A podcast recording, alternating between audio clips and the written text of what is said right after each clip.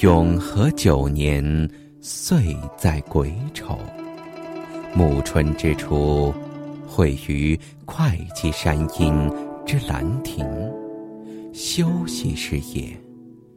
群贤毕至，少长咸集。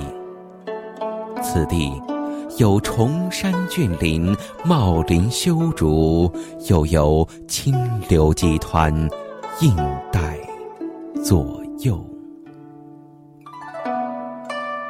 引以为流觞曲水，列坐其次。虽无丝竹管弦之声，一觞一咏，亦足以畅叙幽情。是日夜，天朗气清，惠风和畅。仰观宇宙之大，俯察品味之盛，所以游目骋怀，足以即是听之娱，信可乐也。夫人之相与，抚养一世，或取诸怀抱，五言一世。之内，或因寄所托，放浪形骸之外，虽取舍万殊，尽造不同。当其心于所欲，暂得于己，快然自足。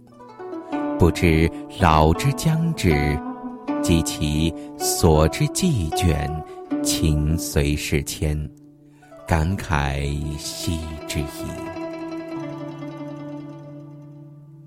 相之所兴，俯仰之间，以为沉寂，犹不能不以之心怀。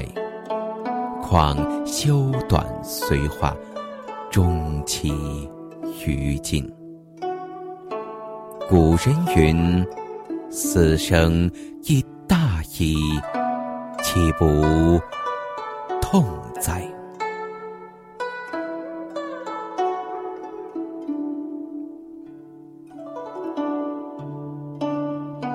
眉览昔人心感之由，若何遗弃？